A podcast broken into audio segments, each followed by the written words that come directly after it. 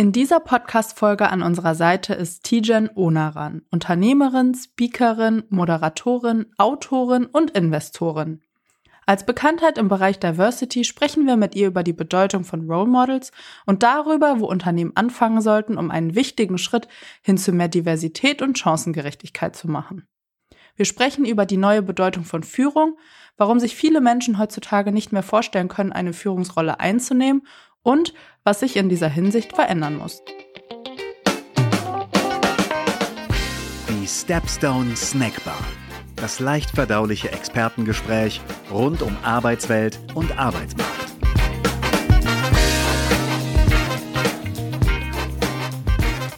Herzlich willkommen zu einer neuen Folge der Stepstone Snackbar, der Arbeitsmarkt-Podcast. Heute zu Gast eine Podcast-Kollegin. Das macht die Aufnahme immer besonders angenehm, aber noch viel, viel mehr. Sie ist Unternehmerin, Gründerin, Angel-Investorin, keine Sorge, es geht noch weiter, Autorin, Speakerin und auch überragende Moderatorin, wie wir aus eigener Erfahrung wissen. Sie ist oder hat auch eine eigene Barbie. Und äh, ja, sie ist einfach die Diversity-Autorität in Deutschland schlechthin. Schön, dass du heute da bist. Willkommen, Tijen Onaran. Hallo, wow, die Diversity-Autorität. So hat mich auch noch niemand genannt. Ich werde dich demnächst zitieren. Wenn ich sozusagen mich irgendwo vorstellen muss, dann werde ich sagen, Tobias von Stepstone sagt, ich bin die Diversity-Autorität. Sehr gerne. Da freut Tobias sich, sowas zu hören. Wie du weißt, äh, wir, wir befinden uns quasi in einer virtuellen äh, Bar und möchten unseren mhm. Gästinnen mhm. natürlich auch immer etwas Leckeres zu trinken servieren. Hast du einen besonderen Wunsch? Da ich ja vor einiger Zeit dem Alkohol abgeschworen habe, was nicht heißt, dass ich nicht mal zu besonderen Anlässen durchaus auch mal was trinke, aber generell versuche, alkoholfrei zu leben, äh, würde ich ein alkoholfreies Getränk zu mir nehmen wollen. Und da ich ja passenderweise, Tobias, du hast es gesagt, auch Angel-Investorin bin, habe ich in einen alkoholfreien Gin investiert, nämlich Laori. Und ich gehe mal fest davon aus, dass die Bar, in der wir uns befinden, diesen wunderbaren Gin auch hat. Deswegen würde ich einen alkoholfreien Gin Tonic zu mir nehmen. Das Sehr gerne. Hin. Ja, auf jeden Fall. Wir sind alle Gin-Liebhaber und deswegen haben wir jeden Gin natürlich auch alkoholfrei äh, da. Sehr gut. äh, Tobias hat gerade schon äh, angefangen, deine Funktionen aufzuzählen, die sehr vielseitig sind. Global Digital Women, äh, die DEI-Beratung, ACE, dein Podcast AussteigerInnen, deine Bücher. Wieso ist der Markt für Diversity gerade jetzt ein solcher Wachstumsmarkt? Ja, erstmal vielleicht vorab, es hat ja lang genug gedauert, dass er überhaupt ein Wachstumsmarkt geworden ist. Ich erinnere mich, als ich vor fünf Jahren angefangen habe, in dem Bereich wirklich offiziell unterwegs zu sein. Wir haben ja gerade als Global Digital Women fünfjähriges gefeiert. Das ist eine ganz aufregende Zeit. Da war das so, dass ich wirklich viel erklären musste. Es war so, dass ich Unternehmertum äh, gelebt habe, weil Unternehmertum bedeutet für mich immer der Zeit voraus zu sein, der mit der Idee, die man hat, voraus zu sein. Und es war auch wirklich so. Also ich musste erklären, warum man für Diversität A Geld ausgibt und B im besten Fall sich externe Unterstützung dadurch auch holt. Heute ist das natürlich anders und warum ist der Markt jetzt da? Zum einen glaube ich, dass wir eine gesellschaftspolitische Entwicklung haben, die dazu führt, dass wir rund um Diversity-Themen gar nicht mehr vorbeikommen, ob es im Bereich Sport ist, im Bereich Kunst, Kultur, aber eben auch in der Wirtschaft. Und zum anderen, ich meine, das ist ja euer großes Thema, der berühmte Fachkräftemangel, führt natürlich die Unternehmen auch dazu, vor allem Unternehmensspitzen dazu, dass sie in diesem Sammelsurium des War of Talents total natürlich auch auf das Thema Diversity eingehen. Ich meine, ich zitiere immer meine Lieblings-Stepstone-Studie, die besagt, dass ähm, Talente ihre Arbeitgeberwahl danach treffen, wie divers sie sind. Und das zeigt einfach, dass wir aus diesem Momentum des gesellschaftspolitischen, aber auch wirtschaftlichen Needs heraus einfach diese unfassbare Relevanz des Themas haben. Und ich kann nur sagen, Gott sei Dank. Also es hat schon lang genug, wie gesagt, gebraucht und jetzt ist es endlich soweit. Mhm gesellschaftliches Momentum, das würde ich auch unterschreiben, nachdem ich natürlich, es geht ja runter wie Öl, dass du unsere Studie zitierst. Ähm, wenn wir das Momentum ansprechen, jetzt nehmen wir gerade auf, wir, wir wissen noch nicht ganz, wann wir das hier heute veröffentlichen. Jetzt haben wir natürlich diese diese Fußballweltmeisterschaft, mhm. ähm, das passt irgendwie so gar nicht zu dem Momentum oder vielleicht, was für Gedanken hast du da spontan dazu? Ja, ich glaube, dass die Fußball-WM ganz schön zeigt, in was für verschiedenen Welten wir uns am Ende des Tages befinden. Auf der einen Seite haben wir diese große Awareness des Themas. Das Thema Diversity ist nicht mehr wegzudenken, sei es in den sozialen Medien, sei es eben auch im Fußball. Ich meine, wenn wir es positiv sehen, gerade die deutsche Frauenfußball-Nationalmannschaft hat in diesen letzten Monaten so viel Aufmerksamkeit bekommen wie noch nie, was finde ich auch ein schönes Zeichen dafür ist, dass wir sehen, dass dieses Thema rund um auch Geschlechtervielfalt in jedem Bereich einhergeht. Auf der anderen Seite haben wir natürlich auch Gegenbewegungen, die aufzeigen, dass je liberaler wir gefühlt werden, desto intoleranter werden auch die Intoleranten. Und das zeigt sich dann eben in so einem großen Ereignis, wie der Fußball auch eins, eines ist. Und am Ende des Tages der Fußball bildet irgendwo auch einen Teil unserer Bevölkerung ab. Da kommt auch eine Form von Vielfalt zusammen, vor allem was Perspektivenvielfalt betrifft. Und ich finde es halt schade, dass wir in diesen Tagen darüber sprechen müssen, dass wir uns für Demokratie einsetzen. Und ähm, wenn dann eben Aussagen gemacht werden wie, äh, was soll das alles? Deutschland oder andere Länder, schaut doch erstmal, dass ihr überhaupt äh, eure eigenen Themen irgendwie in den Griff bekommt, wie sie eben auch in diesen Tagen getätigt worden sind, diese Aussagen. Ja, dann, dann ist es für mich ehrlicherweise eigentlich nur Motivation weiterzumachen. Ich kann mich jetzt natürlich hinsetzen und sagen, das ist alles schlimm. Auf der anderen Seite, wenn du in den Iran schaust, Frauen kämpfen für Frauen und für Frauenrechte, dann sieht man ja, es reicht heute eben nicht mehr zu sagen, das ist alles gegeben, Demokratie ist gegeben, der Einsatz für Diversität gegeben, sondern egal, wo wir hinschauen, wir müssen jeden Tag aufstehen. Und so ist es dann eben auch mit der Fußball.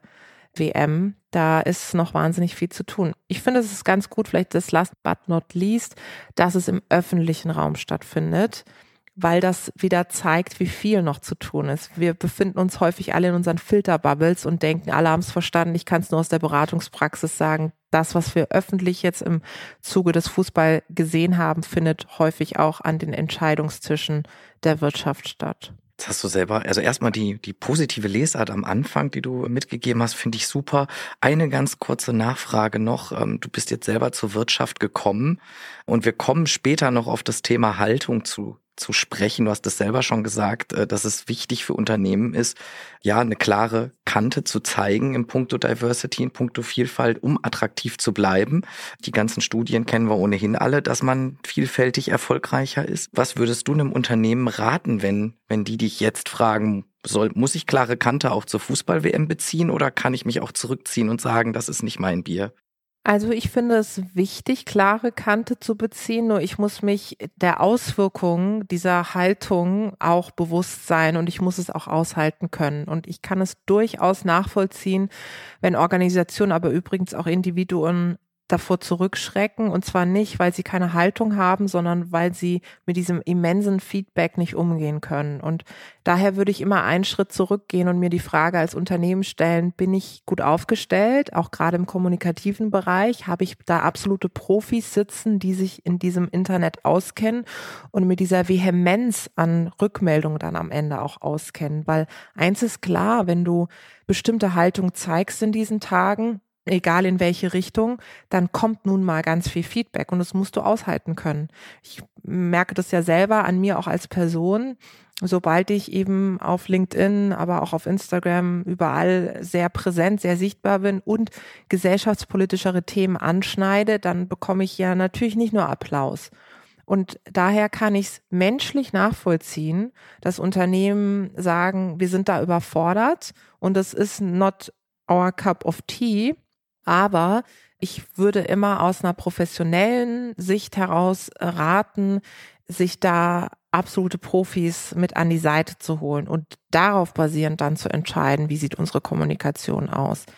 Und vor allem brauche ich, das vielleicht auch noch ganz kurz, ich brauche eben nahbare Role Models, BotschafterInnen, die für dieses Thema ganz selbstverständlich stehen. Also ich fände es jetzt irgendwie, sage ich mal, sehr, wie soll ich sagen, unauthentisch, wenn ein CEO sich jetzt zur Fußball-WM im Hinblick auf Diversity äußert und davor noch nie irgendeine Äußerung zum Bereich Diversity gemacht hat. Das fände ich irgendwie, würde, nicht, würde ich nicht äh, verstehen können, ja.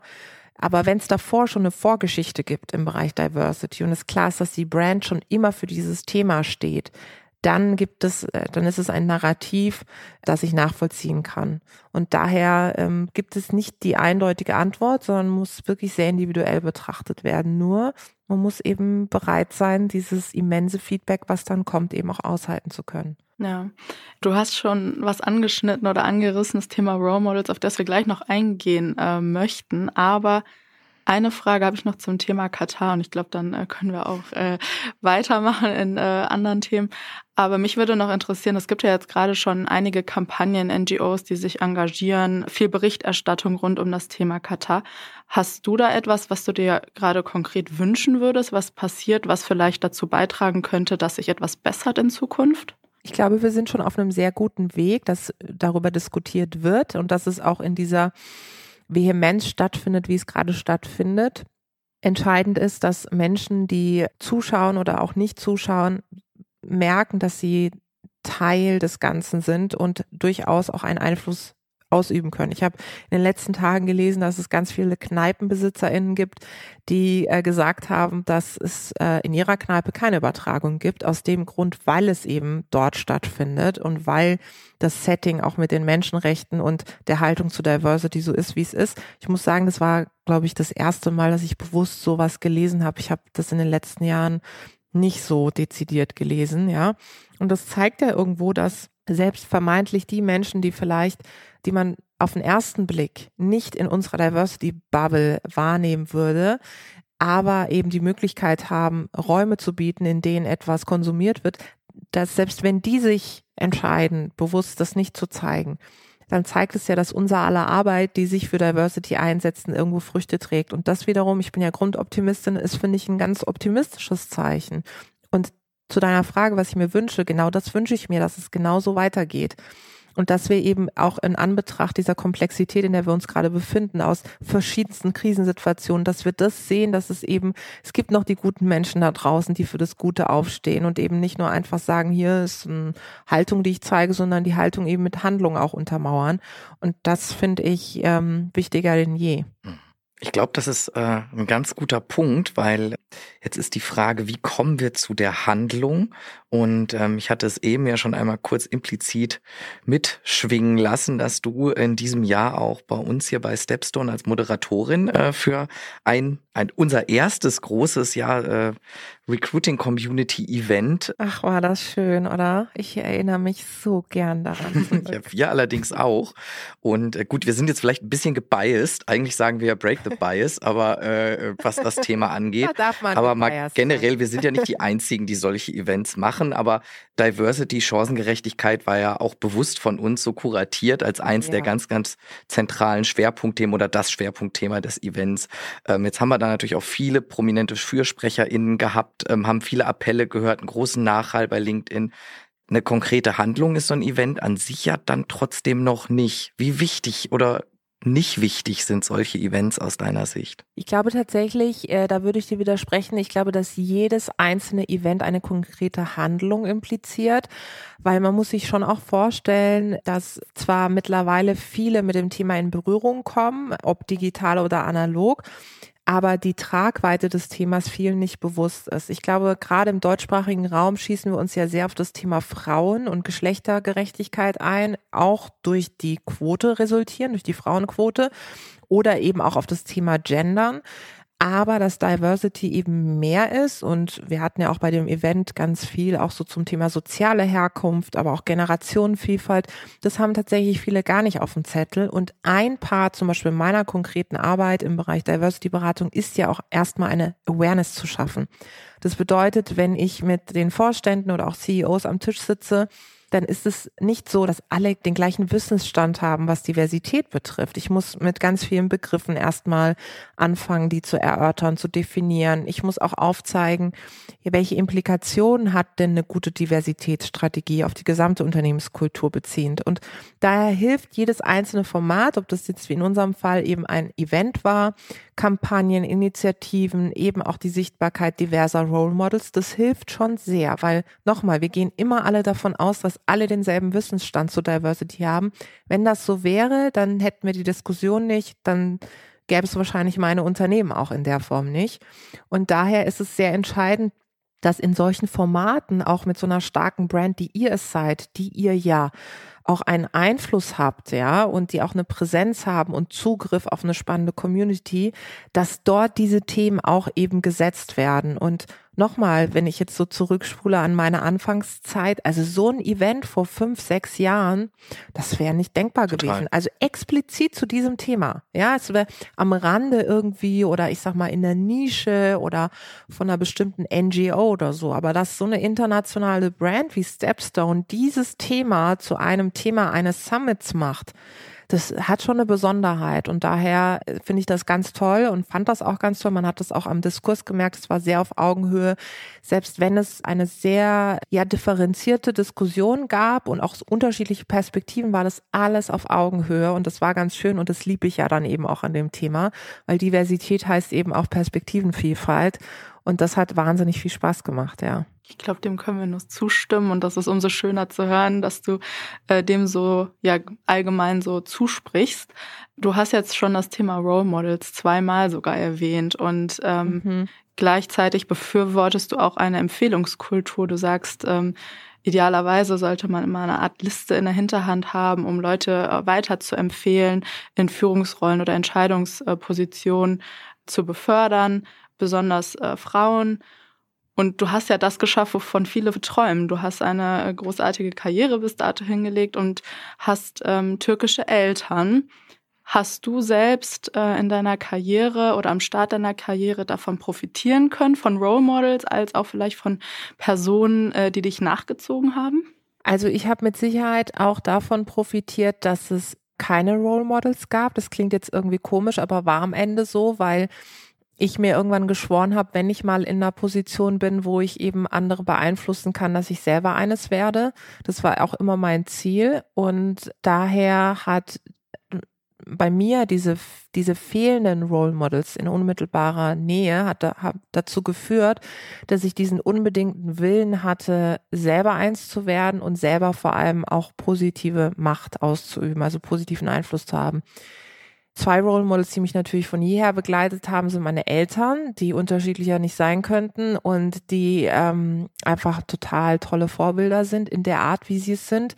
Ich hatte aber auch das große Glück, dass ich später, als ich dann gearbeitet habe, in verschiedensten Bereichen immer Chefinnen hatte. Also das war dieses Selbstverständnis an Frauen in Führungspositionen.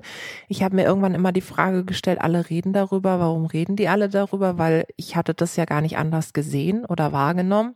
Und dann, als ich dann später in der Wirtschaft unterwegs war, also die Role Models habe ich sehr stark in der Politik gesehen. Als ich dann in der Wirtschaft unterwegs war, habe ich dann festgestellt, oh ja, da je höher du kommst, desto dünner wird die Luft und desto undiverser wird es.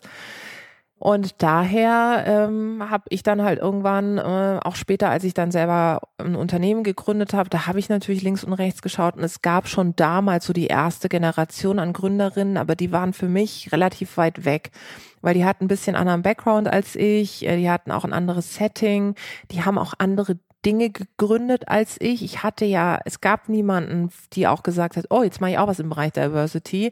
Also du, so ein Role Model lebt ja auch von einer gewissen Nahbarkeit. Ne? Wenn ich jetzt zum Beispiel eine Sheryl Sandberg als Role Model irgendwo erwähne, dann geht bei ganz vielen der Rollladen runter. Nicht, weil wir die Frau nicht gut finden, sondern weil die so weit weg ist, ja die hat ein ganz anderes Setting als ich zum Beispiel als, als Person, auch eine ganz andere Sozialisation. Und deswegen plädiere ich ja auch immer für greifbare und nahbare und vor allem eine Diversität an Role Models, weil das die Möglichkeit gibt, jungen Menschen eben auch zu connecten, jetzt mal unabhängig des Geschlechts. Und daher kann ich immer nur raten, wenn man keine findet, dann muss man selber eines werden. Und ähm, man ist ehrlich gesagt auch, also ich bin mein eigenes bestes Vorbild, wenn du so willst. In besten Zeiten, aber auch in den schlechtesten Zeiten. Also die größte Kritikerin bin ja ich. Das sind nicht andere, sondern das ist mein Spiegelbild. Ich kann aber auch der größte Fan von mir selber werden. Ja, so. Und das ist ja sowieso eine Lebensaufgabe, sich selbst irgendwie ganz gut zu finden. Und das impliziert, finde ich, auch dieser Role Model Effekt. Ja, es ist ja nicht nur, dass du für andere das bist, sondern dass du morgens aufstehst und in den Spiegel schaust und sagst, ja, okay, ist nicht alles perfekt, aber läuft. Das, was ich mache, hat Impact. Und äh, das wollte ich immer und das habe ich erreicht und der Weg geht auch noch weiter. Aber das ist eben entscheidend, dass ich auch für mich ein gutes Vorbild sein kann und natürlich auch sein sollte. Ich glaube, das ist der ist sowieso der allerwichtigste Rat, den man jedem geben kann. Nichtsdestotrotz äh, diskutieren wir ja auch über ja, sichtbare äußere Role Models nicht umsonst. Du hast es gerade gesagt, ähm, je höher wir die Leiter am Ende hochklettern, nach wie vor in Deutschland, äh, desto männlicher, älter, weißer wird's. Deswegen vielleicht Stichwort Allyship, ein Begriff, den ich übrigens von dir äh, Anfang des Jahres mal gelernt habe und mich damit, damit dann tiefer auseinandergesetzt habe. Du sagst auch, es braucht mehr Männer, die sich wirklich für Diversität einsetzen. Wie können wir Männer denn am besten damit anfangen? Äh, sich überhaupt mit diesem Thema zu beschäftigen und die Sensibilität für dieses Thema zu entwickeln, weil man sieht, dass etwas nicht in Ordnung ist. Also ich sag mal, wegkommen von dieser anekdotischen Evidenz, also der subjektiven Wahrnehmung, zu denken, ja gut, äh, meine Frau hat's geschafft, meine Tochter geht ihren Weg, meine äh, alle Frauen in meinem Umfeld, die packen's doch. Weil klar, wenn jetzt zum Beispiel als CEO, ne, du bist auf einem Level unterwegs oder auch als Vorstand, da bist du doch nur mit deinen Peers. Und dann siehst du ja die Leute, die es, die es eh schon gepackt haben. Aber du musst ja immer davon ausgehen, dass deine Realität nicht die Realität von anderen ist. Und nur weil ich es vielleicht einfach hatte, heißt es nicht, dass alle anderen es da draußen auch einfach haben. Das ist schon mal Punkt eins. Und diese Erkenntnis hilft schon sehr, um dann im nächsten Schritt zu sagen, ja gut, offensichtlich, wenn ich hier an so einem Meetingtisch sitze und da sitzt die Kopie meiner selbst mit an dem Tisch. Woran liegt denn das eigentlich, dass alle gerade so aussehen wie ich, ja? Oder auch alle gerade derselben Generation angehören, alle genau ähnlich ticken, genau dieselbe Sprache sprechen. Was ist denn eigentlich der Punkt? Also das auch zu hinterfragen, an welchen Tischen ich sitze und dass sie undivers sind.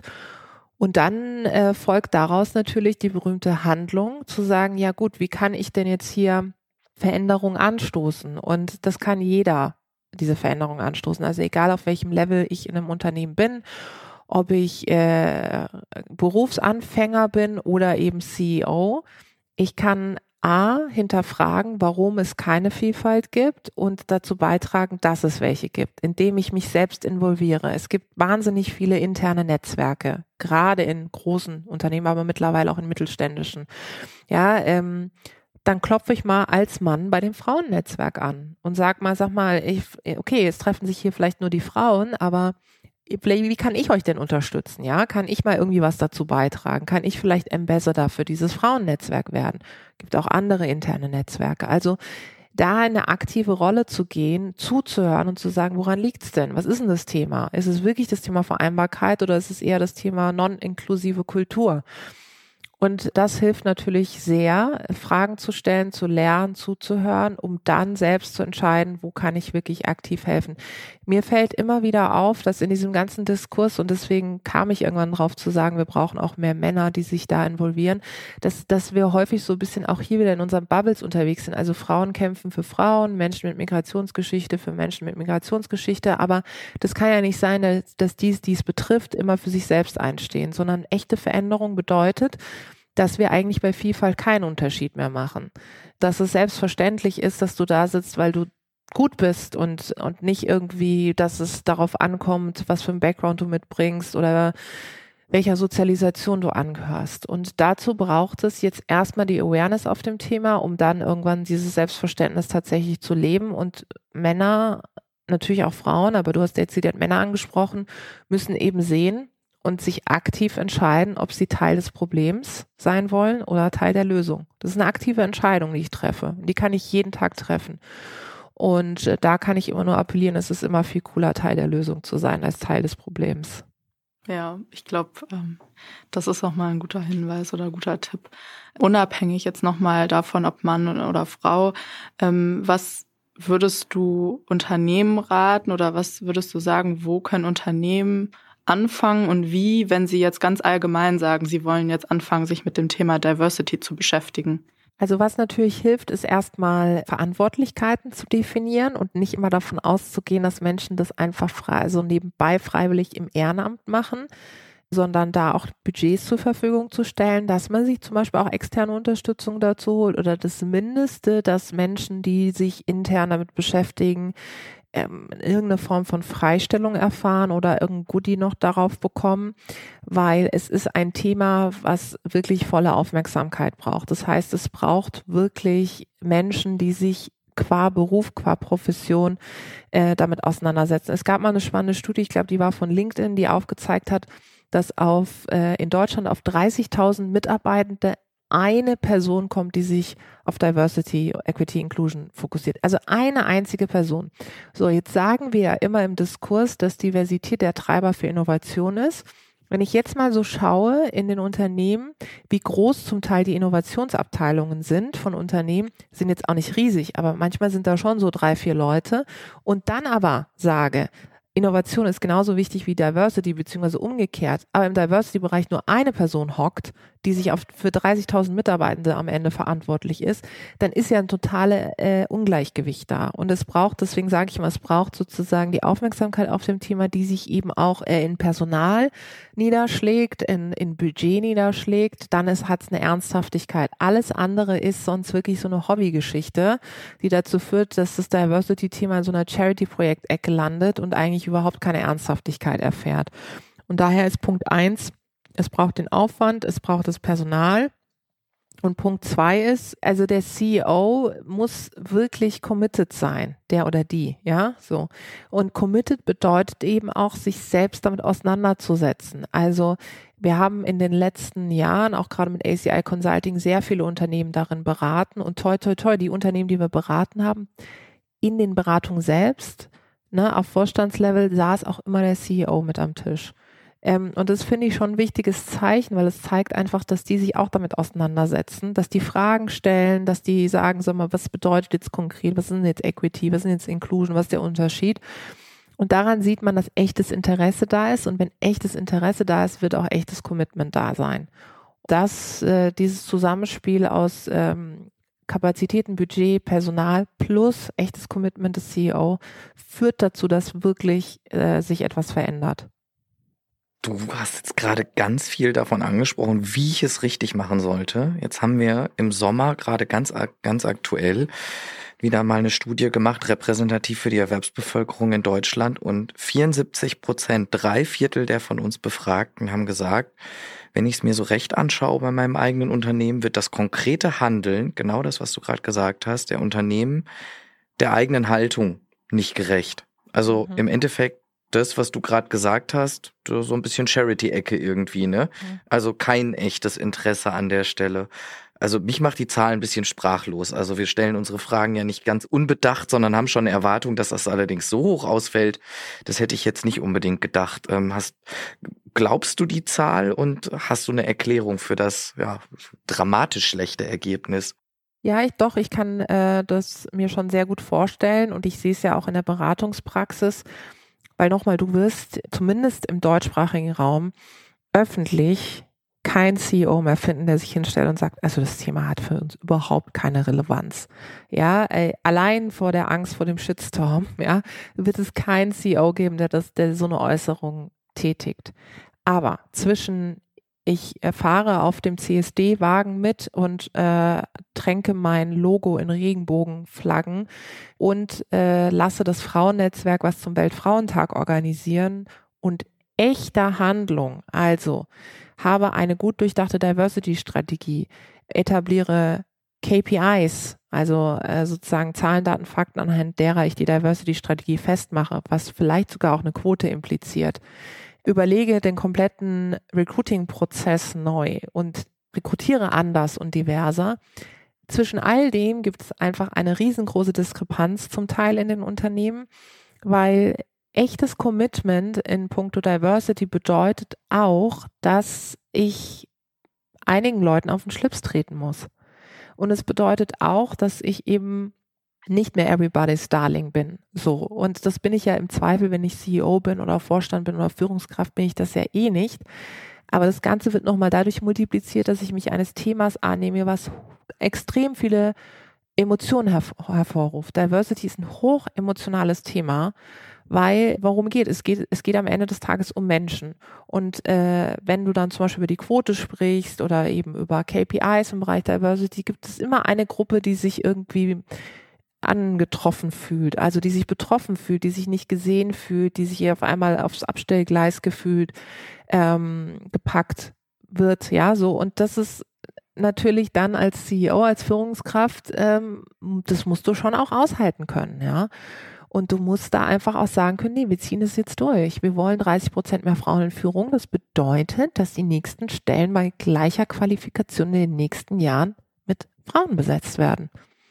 So, und das ist halt einfach, ich glaube, dass das viele dann am Ende in aller Konsequenz doch nicht bereit sind zu machen, weil am Ende, du willst ja irgendwie dein, vielleicht deinen Job als CEO, als Vorstand eine Weile weitermachen. Das hängt dann natürlich auch davon ab, welche Performance du ablieferst. Performance hängt auch von Sympathie ab. Ja, es hängt davon ab, wie, wie du bei den Mitarbeitenden ankommst, wie du beim Aufsichtsrat ankommst, bei deinen Stakeholdern.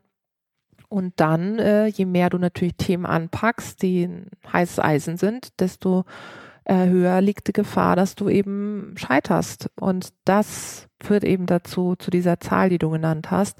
Nichtsdestotrotz kann ich aus der Beratungspraxis sagen, auch wenn es am Anfang ein sehr anstrengendes Thema ist, es ist am Ende ein Winning-Thema, weil wenn du es schaffst, die Leute dann für dieses Thema zu begeistern, es gibt keine härtere Nuss, die du knacken kannst. Ja, an sich an Unternehmenskulturthemen. Alle, das Diversity-Thema hat eine Implikation auf alle Unternehmenskulturthemen, weil es geht um Wertschätzung, es geht um Kultur, es geht um Miteinander.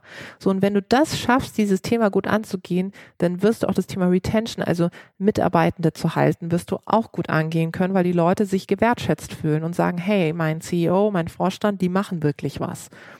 Und daher kann ich immer nur appellieren, diesen harten Weg zu gehen, auch wenn es wirklich anstrengend ist und wenn ich schon so viele gesehen habe, die sich die Zähne ausgebissen haben. Aber davor gibt es ja dann externe Unterstützung wie uns, die natürlich auch, ne, ich meine, ich bin das ja gewohnt. Also ich habe ja dann eine, ein ganzes Kartenspiel und Kartenhaus von, von diplomatischen Sätzen da und ganz viele Cases, die ich auch aufzeigen kann, wo ich sagen kann, guck mal, das lohnt sich und Step by Step muss man angehen und keine Überforderung. Also es macht Spaß, ja. Eine weitere spannende Zahl, äh, die du kürzlich gepostet hast auf deinem LinkedIn-Account, äh, war eine von einer Studie von der Boston Consulting Group. Und zwar, dass nur 14 Prozent aller ArbeitnehmerInnen, und das ähm, meint sowohl Frauen als auch Männer, sich vorstellen können, Führungskräfte zu sein oder zu werden. Das ist schon krass, ja. Du, du hast mal gesagt, du möchtest gestalten statt verwalten. Was meinst du genau damit oder was findest du, muss sich verändern, sodass vielleicht auch gerade mehr Frauen, aber dann an dem Fall ja auch Männer, wie die Zahl zeigt, ähm, Führungskräfte werden wollen? Was verstehst du unter guter Führung? Ja, also diese Zahl ist schon ziemlich erschreckend, ja. Ähm, und ehrlicherweise passt das ziemlich gut zu dem, was ich jetzt auch in meinem Umfeld wahrnehme. Also einerseits war es erschreckend, andererseits hat es endlich mal, gab es endlich mal eine Zahl, die meine subjektive Wahrnehmung auch nochmal bestärkt hat. Ich habe den Eindruck, dass Führen überhaupt nicht mehr sexy ist. Ähm, es gibt eigentlich für viele nichts Unattraktiveres, als in eine Führungsposition zu kommen, was schon traurig genug ist, weil du hast es gesagt, Führen heißt für mich immer gestalten. Es bedeutet, dass ich einen Raum gestalten kann, im Idealfall mit Menschen, die auch Bock auf Gestalten haben, ähm, wo ich natürlich die Person bin, die den Rahmen bietet, aber am Ende des Tages sind wir gemeinsam diejenigen, die da vorangehen. So. Und führen bedeutet auch im positiven Sinne Einfluss zu haben. Es bedeutet Macht auszuüben, auch das im positiven Sinne. Und für mich war immer schon klar, ähm, auch wenn ich damals nicht genau wusste, was es heißt, eine Führungskraft zu sein. Ich weiß noch in meinen ganz, ganz jungen Jahren, dass ich immer, immer irgendwie gestalten wollte. Also ich wollte immer in, eine, in einer Position sein, äh, wo ich einen Einfluss ausüben kann, wo ich niemanden um äh, Erlaubnis bitten muss, irgendetwas zu entscheiden, sondern wo ich selber entscheide. Weil für mich war klar, Selbstverantwortung ist mir extrem wichtig und ich war auch immer bereit, die ähm, Kehrseite der Verantwortung zu tragen. Also für mich war klar, den Applaus bekomme ich dann, natürlich auch gemeinsam mit Kollegen und Kolleginnen, aber ist auch klar, wenn es schief läuft, dann muss ich eben da auch gerade stehen für. Und was ich eben sehe, ist, dass viele Menschen, ich sag mal, egal welcher Generation sie angehören, übrigens auch egal welches Geschlecht sie angehören, nicht mehr bereit sind, a, die Kehrseite dieser Verantwortung zu übernehmen. Warum auch immer, da gibt es ganz unterschiedliche Beweggründe. und dass diese Führung an sich eben diesen Sexiness-Faktor verloren hat, weil man sich die Frage stellt, gut, jetzt ist es nicht mehr unbedingt das Geld, was mich so reizt, weil für mich ist es auch in Ordnung, Abstriche zu machen im privaten und persönlichen. Und dann das, was ich dann da vielleicht sehe, so viel gestalten kann ich vielleicht dann doch gar nicht, wie ich mir das wünsche, weil die Studie hat ja auch so ein bisschen aufgezeigt, dass diese berühmte Sandwich-Position, in der ich mich befinde, wenn ich zum Beispiel eins unter Vorstand bin und eine Abteilung leite, dass ich ja dann so in between bin. Also ich bin zwar Führungskraft, aber so richtig ganz oben bin ich nicht. Trotzdem habe ich in Anführungszeichen unter mir Menschen, die sich vielleicht sogar an mir orientieren. Und dass diese Position für viele nicht so erstrebenswert ist, kann ich sehr gut nachvollziehen, weil das ist eine Position, wo man gefühlt irgendwie nicht unbedingt jedem recht machen kann, ja, eigentlich fast keinem. Und dass da dann viele sagen, ich habe da keine Lust mehr drauf, ähm, auch hier, das kann ich menschlich nachvollziehen, aber für mich war, gab es gar keine, es gab gar keine Alternative zur Führung. Es gab es nicht. Mhm. Äh, für mich war auch klar, auch aufgrund meiner Herkunft, meiner sozialen Herkunft, ich möchte etwas erreichen, um zu gestalten. Und es implizierte auch für mich eine machtvolle Position zu haben. Also selbst wenn ich mich nicht selbstständig gemacht hätte, ich hätte trotzdem äh, darauf hingearbeitet, dass ich in einem Unternehmen eine Top-Führungsposition eingenommen hätte, weil ich, wollte, ich wollte A, irgendwie meinen Eltern zeigen, dass sich dieser harte Weg in Deutschland gelohnt hat, dass sie das nicht alles umsonst irgendwie die Ärmel hochgekrempelt haben und mir und meinem Bruder hier alles ermöglicht haben. Und ehrlich gesagt, ich wollte es auch mir selber beweisen, dass äh, jemand mit dem Namen Tijen in Deutschland eben aufsteigen kann. Das ist aber eine andere Ambition und eine andere Motivation, wie vielleicht für jemanden, der ähm, diese soziale Herkunft dann eben am Ende des Tages nicht hat, ja. Und daher müssen sich natürlich generell Unternehmen, Organisationen überlegen, wie schaffen wir es, dass es trotzdem noch einen Anteil, einen Prozentsatz gibt an Leuten, die dann sagen, gut, es ist vielleicht für mich nicht die oberste Priorität, aber tendenziell kann ich mir das vorstellen, in eine Führungsposition mhm. zu gehen. Ja, diese mittleren Positionen, die du ansprichst, wenn ich es jetzt äh, richtig in Erinnerung habe, sind ja auch die, wo wir in letzter Zeit ständig über Burnout-Raten etc. lesen. Ähm, kommt wahrscheinlich genau daher, was du angesprochen hast. Und äh, den Rat können sich, glaube ich, unsere Zuhörerinnen und Zuhörer, wenn die oder der ein oder andere CEO dabei ist, das gerne mal mitnehmen, da ein bisschen besser drauf zu achten. Wir wollen natürlich an der Stelle auch darauf achten, dass unser Barkeeper keinem Burnout zum Opfer fällt. Ähm, der sieht schon ganz schön geschafft aus. Ähm, deswegen würde ich sagen, wir, wir entlassen ihn mal, auch wenn wir mit dir noch ewig quatschen könnten. Ähm, hast du eine letzte Runde, gibt er uns nämlich immer, äh, das äh, ist ja in einer Bar so gut und üblich. Hast du zum Abschluss noch etwas, was du ganz offen, ganz generell der Community oder sagen wir mal ganz speziell EntscheiderInnen mitgeben möchtest? Letzte Runde. Ja, und zwar möchte ich nur darauf hinweisen, dass es in den letzten Jahren und vor allem auch in den letzten Monaten so war, dass es aufgefallen ist, wenn Unternehmen sich zu Diversity committed haben. Und es wird in Zukunft so sein, dass es auffallen wird, wenn sie es nicht tun. Und das ist ganz essentiell. Und das sehe ich jetzt schon in der Beratungspraxis als Entwicklung. Wir machen ja auch viele Mitarbeitendenumfragen. Und da ist es nicht mehr so, dass äh, gesagt wird, ah ja, das äh, Unternehmen macht endlich was in dem Bereich, sondern es wird gesagt, das Unternehmen macht ja gar nichts in dem Bereich. Wie kann das sein? Und das ist wirklich ein absoluter Gamechanger, finde ich, weil äh, das dazu führt, dass es keine Frage mehr ist, mache ich was oder mache ich nichts, sondern wie mache ich es? Und last but not least, ich finde es extrem wichtig, auch aufzuzeigen, Diversität ist wirklich eine tolle Sache. Es macht mich aus einem ganz egoistischen Momentum heraus, es macht mich als Person besser. Ich bin besser, wenn ich nicht mit äh, kleinen Mini-Me-Tigens am Tisch sitze. Ja, auch wenn das am Anfang total easy peasy ist und wir uns alle auf die Schulter klopfen und es toll finden, weil wir alle dasselbe sagen.